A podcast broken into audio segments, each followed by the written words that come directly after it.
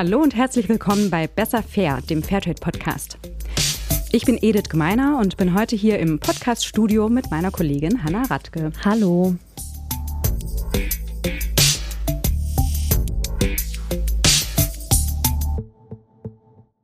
Hanna, heute gibt es ein Thema, das eigentlich was für dich ist. Ja, das stimmt. Es geht nämlich um mein Lieblingsthema. Es geht ums Essen. Aber heute geht es speziell um vegane Ernährung. Also eine Ernährung, die komplett auf tierische Zutaten verzichtet.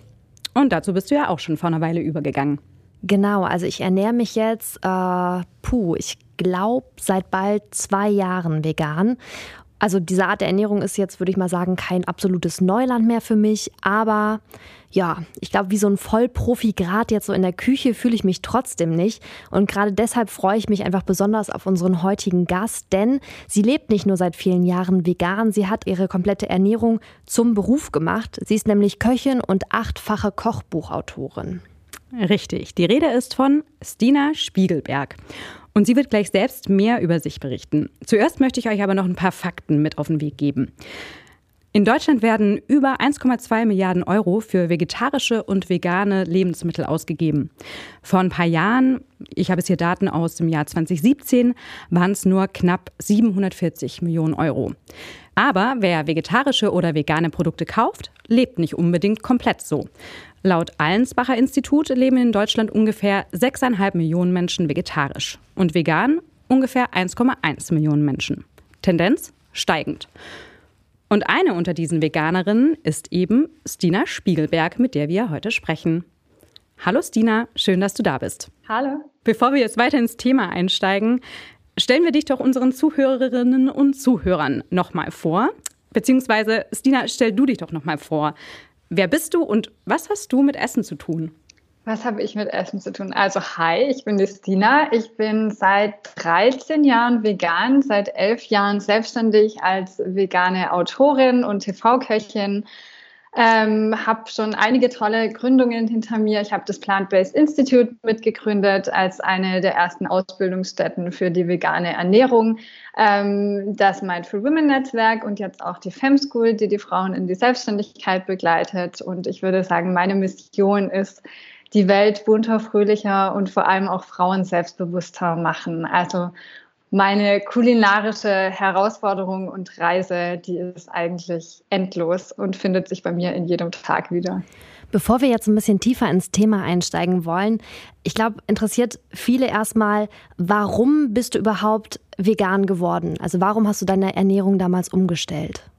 Ja, das ist ja jetzt schon einige Jahre zurück und ich war lange Zeit Vegetarierin, also schon seit meiner Jugendzeit, irgendwann mit 16 oder so hat es angefangen.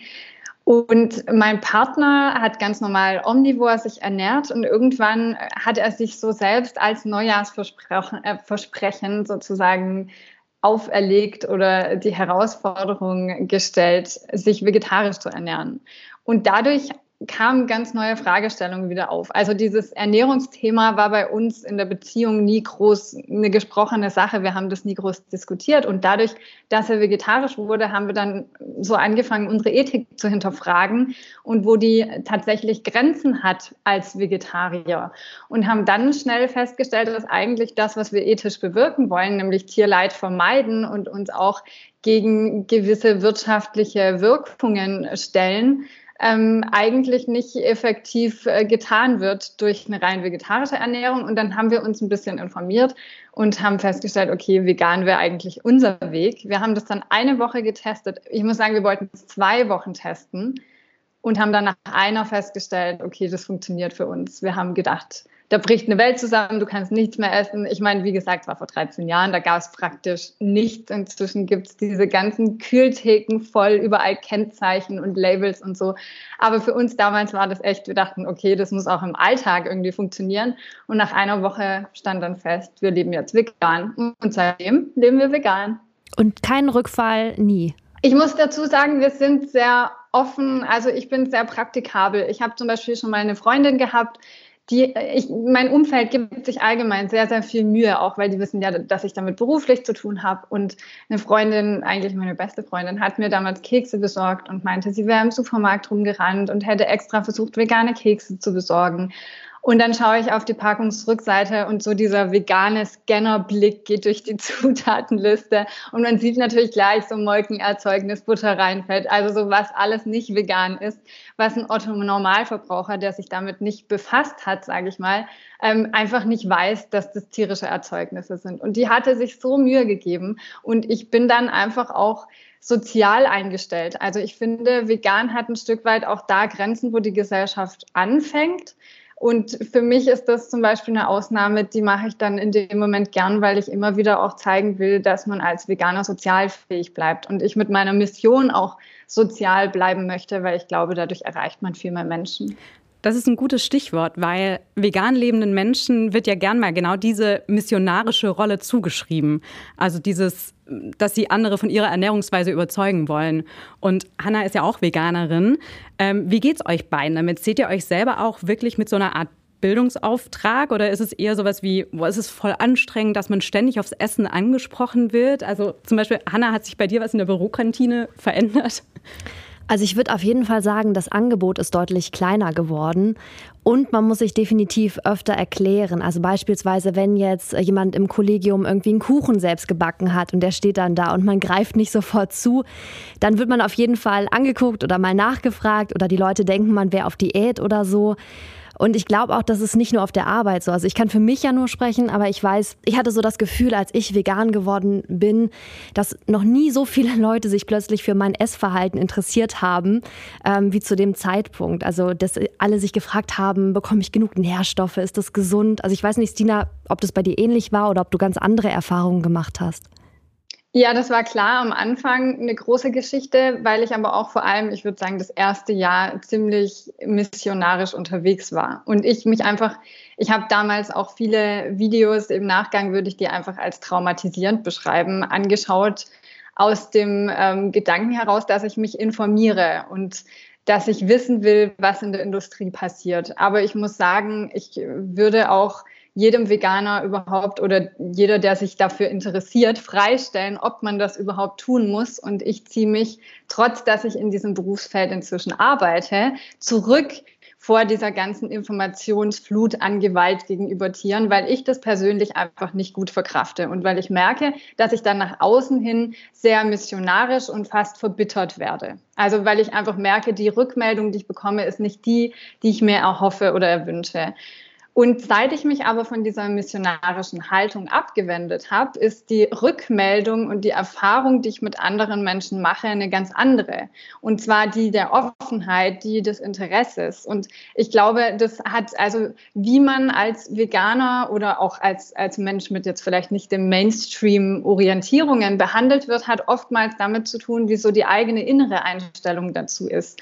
Und seitdem ich mich da gefunden habe, informiert bin und einfach weiß, das, was ich tue, auch meine ganze Schwangerschaft war vegan. Ich lebe jetzt mit meiner Tochter und meiner Familie vegan und ähm, es ist aber noch nie jemand auf mich zugekommen und hat, meine, meine Ärztin war damals ein bisschen kritisch und hat gemeint, da schauen wir drauf und wir nehmen Blutwerte, aber ich lasse das praktisch gar nicht zu, dass da jemand ähm, mit, einer, mit einer Meinung daherkommt, weil ich weiß, was valide ist. Also ich kann das einschätzen und ich glaube, das macht einen großen Unterschied auch für das eigene Wohlempfinden. Und seitdem ich damals gesagt habe, so dieses Missionarische ist nicht der Weg, das hat mich eigentlich zu der Ernährung gebracht, äh, zu dem Kochen und Backen und auch zu dem Bloggen und Rezepte teilen, ähm, dass ich gemerkt habe, wenn du einen Muffin mit auf eine Party bringst und der ist vegan, dann fragt dich da im Nachgang keiner, ob der jetzt vegan ist sondern die wollen alle das Rezept haben, die futtern dir alle die Muffins weg, weil sie halt einfach lecker schmecken. Und ich glaube, über diese Schiene zu gehen und einfach zu inspirieren und auch einzuladen. Also ich sehe meine Arbeit oder wie ich als Veganerin lebe eigentlich als Einladung. Wer mir folgen möchte oder Interesse hat oder den Austausch miteinander genießen möchte, der ist herzlich willkommen und eingeladen. Und wer das nicht möchte, der kann dann woanders hingehen, so ungefähr, ja. Also du näherst dich dem Thema ganz klar über Genuss. Jetzt habe ich gelesen, dass du in Frankreich aufgewachsen bist. Und Frankreich ist ja sehr bekannt, ich sag mal, für eine exquisite Küche. Also wirklich, ich denke da so an Käse, Wein, Kräuter der Provence. Aber vielleicht nicht unbedingt für eine vegetarische oder vegane Küche oder veganes Essen. Ja, da kann ich vielleicht gerade kurz reingehen, weil ich habe ein bisschen rumrecherchiert und ich habe unterschiedliche Daten gefunden, aber die gehen alle in eine Richtung. Und zwar äh, hat zum Beispiel eine Umfrage von Vegans in sieben europäischen Ländern äh, gezeigt, dass in Frankreich unter einem Prozent der Befragten ähm, sich vegan ernährt und vegetarisch, also vegetarisch gerade mal ein bisschen über einem Prozent. Und da sind wir in Deutschland schon deutlich höher in den Anteilen. Aber würdest du sagen, Menschen jetzt in Frankreich beispielsweise, dass die anders reagieren oder reagiert haben, als du gesagt hast, ich ernähre mich vegan, als beispielsweise in Deutschland? Also ich wohne ja nicht mehr in Frankreich. Ich habe noch sehr gute Freunde dort und die kommen vor allem aus dem Elsass, was ich auch noch mal als eine andere Region einschätzen würde. Was man aber an Untersuchungen auch sehr klar sieht, ist, dass die Franzosen und die Italiener im Vergleich zu den Deutschen den doppelten Anteil ihres Nettoeinkommens für Nahrung ausgeben.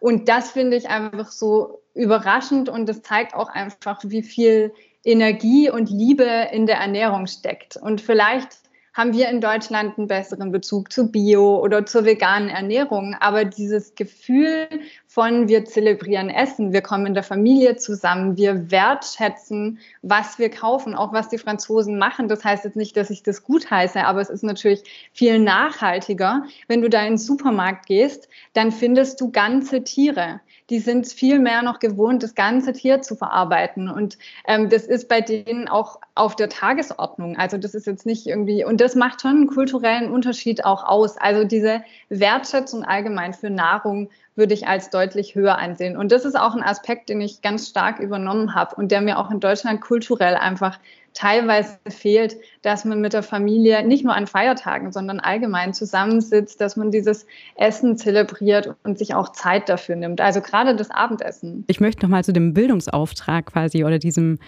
auch nicht missionieren, sondern inspirieren zurückkommen. Also vegane Ernährung ist ja die bessere Wahl bezüglich Klima, bezüglich Tierschutz. Ich glaube, darüber müssen wir gar nicht groß diskutieren. Aber bedeutet denn vegan Leben oder sich vegan ernähren automatisch ich lebe auch insgesamt nachhaltiger, fühlen sich zum Beispiel ähm, Menschen, die sich vegan ernähren, auch einem fairen Handel näher. Ähm, auch über die Ernährung hinaus, was Kleidung angeht, was Mobilität angeht. Wie siehst du das? Also für mich war damals der Schritt in die vegane Ernährung eine Bewusstseinserweiterung. Also zu sehen, ich, das war quasi für mich damals ein, ein Rutsch, der relativ natürlich kam von der omnivoren zur vegetarischen Ernährung in der Jugend, weil wir haben damals nie richtig viel Fleisch gegessen. Und dann aber dieser Schritt bewusst, ich will ethisch was verändern. Also die Hauptmotivation bei mir war ethischer Natur ähm, hat bei mir aber einiges im Kopf verändert. Ich habe angefangen, mein, meine Lebensweise viel bewusster wahrzunehmen, auch wahrscheinlich deshalb, weil ich damals quasi im Laufe des Studiums gerade erwachsen wurde. Das heißt, auch mein Verantwortungsbewusstsein ist damals stark gewachsen und diese Verantwortung nicht nur gegenüber mir, sondern auch gegenüber der Welt war plötzlich da. Und die hat sich dann Stück für Stück etabliert. Also das fing an mit der veganen Ernährung, mit dem Wasserverbrauch, Stromverbrauch, dass man vielleicht einen Stromanbieter gewechselt hat.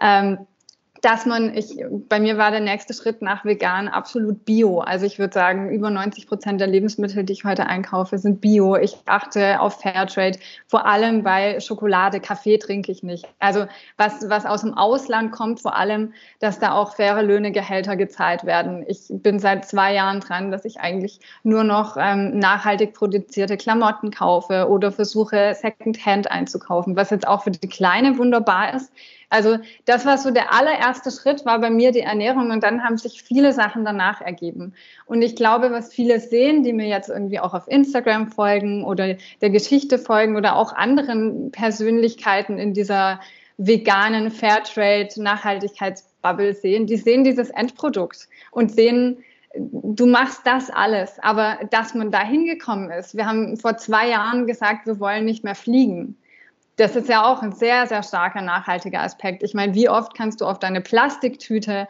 verzichten oder nicht, wenn du dafür einmal in Urlaub fliegst? Das sind, sind halt auch manchmal, ich finde, das ist in der Öffentlichkeit auch sehr ungleich diskutiert, was nachhaltig ist und was nicht. Wie viel CO2 macht es am Ende aus? Wie viel Erdöl wird dafür verbraucht? Und ich glaube, da muss jeder Mensch für sich vor allem einen Einstieg finden, weil das sehr unterschiedlich ist. Für mich war es die Ernährung, für jemand anders ist vielleicht, dass ich sage, ich versuche nur noch die Hälfte der Zeit zu duschen oder ich äh, verzichte auf meine Tiefkühltruhe oder weiß Gott. Also es sind ja irgendwie so 50.000 kleine Aspekte. Ich glaube, was einem am leichtesten fällt, da kann man mit starten und ähm, dann hat sich das so zusammengestückelt. Ich meine, es sind halt auch schon 13 Jahre, da passiert jeden Monat, jede Woche so ein kleines bisschen und nach 13 Jahren ist man dann irgendwie da, aber ich bin auch noch nicht angekommen. Ich habe noch viel vor und äh, viele Dinge, wo ich mir täglich irgendwie an den Kopf fasse und sage, oh Mann, das könnte man irgendwie nachhaltiger machen. Angefangen bei der Ernährung, würdest du sagen, ähm, ja, bewusster Konsum kostet, ist vielleicht sogar ein gewisser Luxus, den man sich leisten muss? Ich muss es ganz andersrum sagen. Also wir haben Ausgaben zu zweit oder jetzt zu dritt. Ich meine, das ist ja, die ist noch, noch ganz klein, die verbraucht ja kaum was. Aber wir haben Ausgaben von, ich würde sagen, 250, Ach, wahrscheinlich, wahrscheinlich sind es am Ende 350 Euro im Monat für Lebensmittel und wir kaufen nur Bio ein. Und ich behaupte mal, dass das sehr wenig ist im Vergleich zu was andere zweiköpfige Haushalte Stimme ich zu. ich versuche möglichst viel zu verarbeiten. Also ich glaube, Nachhaltigkeit fängt auch damit an, wenn man sich ähm, verschiedene Studien anschaut, dann ist es ja von der Waste-Linie her so, dass die Hälfte des Verschleißes oder die Hälfte der Verschwendung zu Hause stattfindet. Das heißt, die Leute verschwenden viel, was schon in den eigenen Kühlschränken ist. Und das versuchen wir zu vermeiden. Das gelingt auch nicht immer, aber ich sage mal andersrum, wenn ich nachher ein Bund Radieschen wegwerfe im Vergleich zu, wenn ich einen Schnitzel wegschmeiße, ist natürlich die Wertschöpfungskette, die dahinter steht und auch die Energie, die reingeflossen ist, eine ganz andere. Und deshalb ja, also ich, ich fühle mich gut mit dem, was ich tue, obwohl ich da schon noch Lücken sehe und versuche es einfach jeden Tag selber besser zu machen, ohne mich zu überfordern. Ich glaube, das ist der Punkt dabei. Es gibt so viele äußere oder auch innere Ansprüche, denen wir folgen könnten, aber die alle auf einmal zu versuchen umzusetzen, grenzt, also ist unmöglich. Deshalb glaube ich, dieses Schritt-für-Schritt-System ist so ähm, ja ein ganz Verdaubares. Ja. Du hast gerade gesagt, ihr versucht viel zu verwerten. Ähm, und das wäre so meine nächste Frage. Was, was du besonders dran magst, wenn du Rezepte entwickelst. Du hast ja jetzt zum Beispiel für uns, für die Aktionswoche, die faire Woche, für das Rezeptheft so eine Thai-Nudelsuppe gemacht. Mir ist aufgefallen, da ist viel mit Kräutern und, und frischem Gemüse. Ähm, aber hast du so einen so einen Schwerpunkt, dass du sagst, das, darauf achte ich besonders, wenn ich Rezepte entwickle? Ich bin ein großer Freund von Gewürzen. Also wie du gerade sagst, viel Gewürze drin. Wenn du zum Beispiel nämlich eine Tomatensauce nimmst, was ja so allerwelts Essen ist, dann kannst du die allein durch Gewürze zu was Asiatischem machen, zu was ähm, Mexikanischem, Italienischem oder mit Lorbeer und Piment vielleicht zu was Deutschem. Also du hast so viele Möglichkeiten allein dadurch, dass du die Gewürze variierst. Und deshalb macht mir das vor allem großen Spaß. Ich glaube, wenn man vegan essen geht, gerade als sozusagen Küchenexpertin ähm, fällt mir auf, dass in der veganen Küche sehr oft Gewürze fehlen. Also es ist dann Salz und Pfeffer dran und meistens haben die Leute noch Angst, das zu versalzen und denken sich dann, ja, man kann es ja noch nachwürzen. Ähm, am schlimmsten ist es natürlich in Gastronomien, wo gar nicht regulär vegan gekocht wird. Da wird immer davon ausgegangen, man soll das nicht anbraten und möglichst fettfrei und es darf nach nichts schmecken. Also da bin ich schon immer froh, wenn ich nicht das rohe Bund Karotten gereicht bekomme, so ungefähr. ähm, aber es ist oft unterwürzt statt überwürzt. Ähm, und vor lauter Angst, das zu überwürzen, vergisst man, dass diese ganze Bandbreite an Verarbeitungsmöglichkeiten zur Verfügung steht. Also ob das jetzt einfach nur anbraten ist oder bis hin zur Fermentation geht oder dass man einfach einen Tofu auch mal mariniert. Also das Schlimmste war, wir hatten ähm, in einem äh, Mehr-Sterne-Restaurant ähm, gegessen. Das war so ein Veranstaltungsabend. Und alle haben halt dann irgendwie als Hauptgang ihr Filet Mignon gekriegt und die vegane Variante, die ich extra vorher nachgefragt hatte, wo sie gesagt haben, ja klar, da kriegen wir was Feines hin, hatte ich als Hauptgang neben so einem Streifen Karottenpüree dann tatsächlich einfach nur ein angebratenes ganzes Stück Tofu. Lecker. Ja, und ich dachte halt echt so, denkt ihr, dass ich das essen will? Also es war, und ich habe mich im Nachgang beschwert und die wussten überhaupt nicht, was denn mein Problem ist. Also das war einfach, ähm, ja, am schlimmsten sind dann die Küchen, die sich mit veganer Ernährung nicht auseinandersetzen. Aber man kann, glaube ich, davon ausgehen, dass der Geschmack immer der gleiche ist. Also dass der Anspruch, den jemand, ein Gast haben möchte, wenn da was ist, von, von den Geschmacksrichtungen immer der gleiche ist. Und den kann man auch pflanzlich erzeugen. Aber was sagst du denn jetzt Leuten, die sowas sagen, oh Gott, wenn es die Sterne Küche schon nicht hinkriegt. Vegan kochen, das ist ja so kompliziert. Äh, und ich weiß gar nicht, was ich kochen soll. Was sagst du denn so jemandem? Ja, ich schule ja solches Personal auch ähm, in Gastronomieküchen und ich weiß, dass die sich einfach viel zu selten mit dem Thema vegan auseinandersetzen und weglassen alleine reicht nicht. Man muss dann schon neue Produkte reinbringen und was sehr oft fehlt, ob das in der gehobenen Küche oder Gastronomie im Allgemeinen ist, ähm, sind Hülsenfrüchte. Also es werden sehr viele Gemüse, Getreidearten und so weiter verarbeitet. Aber Hülsenfrüchte sind sehr, sehr selten Bestandteil und die machen natürlich als Veganer für eine gute Küche auch ohne Convenience-Produkte sehr, sehr, sehr großen Bestandteil der Küche aus. Und wenn man die dann einfach weglässt in der Gastronomie, dann äh, fehlt einem natürlich was am Teller. Also insofern ähm, ich würde sagen, es ist alles möglich. Man muss sich nur damit befassen. Und ich mache immer wieder die Erfahrung, auch in den Schulungen und Workshops, dass Menschen, egal aus welcher ich sag mal, Ernährungsorientierung, solange quasi dieser Konsens da ist, dass man Freude am Kochen hat, an der Zubereitung, am Verarbeiten von Lebensmitteln, man immer gemeinsam Freude an der Ernährung finden kann und an der Zubereitung und auch Rezepte findet, die jedem schmecken. Also das ist immer der gemeinsame Konsens. Oft fehlt nur diese Anregung und Inspiration an die Köche, dass man aus veganer Köche auch was Leckeres machen kann. Ja. Und gibt es so den All-Time-Favorite? So ein Rezept, wo du sagst, das klappt immer, das ist super, es kommt super an. Hast du einen Tipp, den wir jetzt noch unbedingt mitnehmen müssen? Für die meisten Leute wollen ja immer schnelles Essen. Ich zelebriere tatsächlich Essen, wenn es nicht nur 15 Minuten dauert. Aber für schnelle Küche, wir lieben einfach Bolognese. Deshalb, das bleibt bei dem Klassiker. Ähm, Aber schafft man das wirklich in 15 Minuten? Ich, also ich habe das noch nie geschafft, muss ich ehrlich, allein das Schnibbeln, ich brauche ewig. Du, also die schnelle Bolognese würde ich auf Basis von Tofu machen. Du zerdrückst die mit der Gabel, brätst die an mit ein bisschen Zwiebeln, gibst ein bisschen Tomatenmark dazu, ein paar Kräuter und Gewürze. Und dann kommt die Tomatensauce oben drauf. Du kannst noch vielleicht ein paar gehackte, getrocknete Tomaten reingeben, anstatt dass du die selbst reduzierst. Währenddessen kocht die Pasta. Ich würde sagen, du bist sogar in zehn Minuten durch, wenn du schnell bist. Zack, Hannah, da hast du was falsch gemacht. Habe ich wahrscheinlich schon. da müssen wir nächstes Mal mal zusammen kochen. Aber es geht auf jeden Fall super schnell. Ich meine, wir haben auch einen Induktionsherd, muss man fairerweise sagen. Ähm, wenn man da natürlich erst noch die Pfanne in zehn Minuten aufhalten muss, da würde ich vielleicht vorher unter die Dusche springen. So. Wenn jetzt vielleicht Kochen gar nicht so mein Problem ist, also wenn ich sage, ah, habe ich total Spaß dran, aber wenn ich mich einfach so ein bisschen scheue, davor vegan anzugehen. Also ich kenne auch viele, die sind schon lange vegetarisch, aber so dieser Schritt zum ja, vegan sein ähm, ist irgendwie doch nochmal eine Überwindung. War es für mich auch ganz lange. Also ich war ewige Zeit vegetarisch und bis ich mich dann wirklich, ich habe es immer mal wieder versucht und hatte irgendwie auch Rückfälle so. Deswegen hast du vielleicht irgendwie so ein paar, weiß ich nicht, drei Tipps, wenn man wirklich anfangen will, wo fange ich an? Das ist ja oft irgendwie so ein Buch mit sieben Siegeln.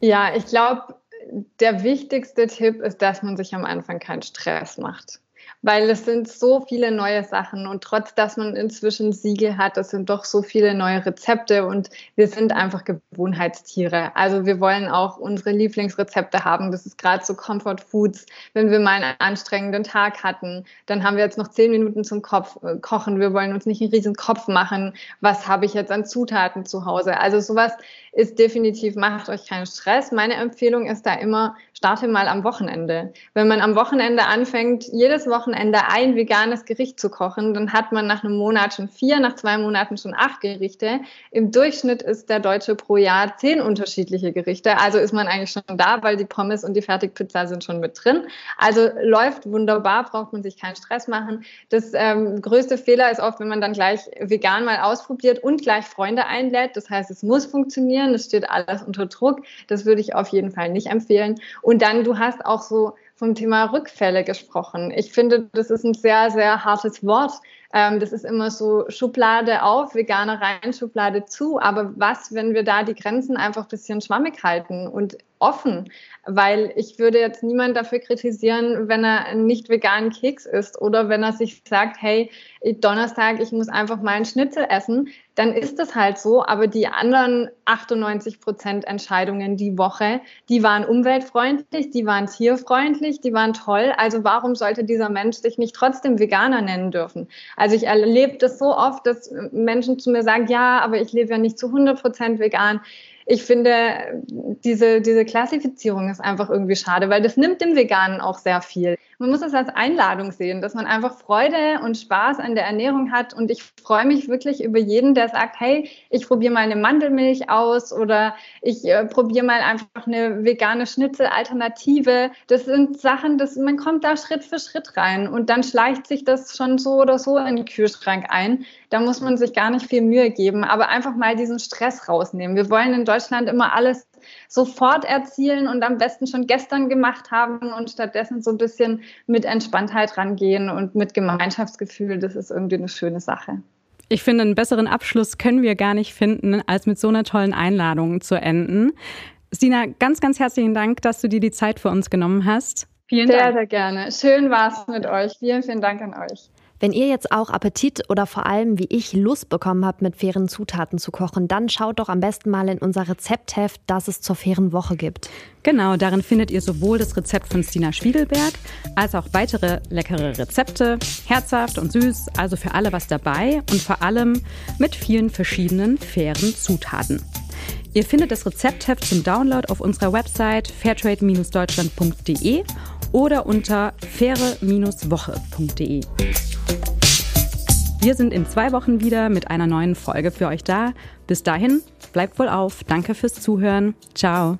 Tschüss.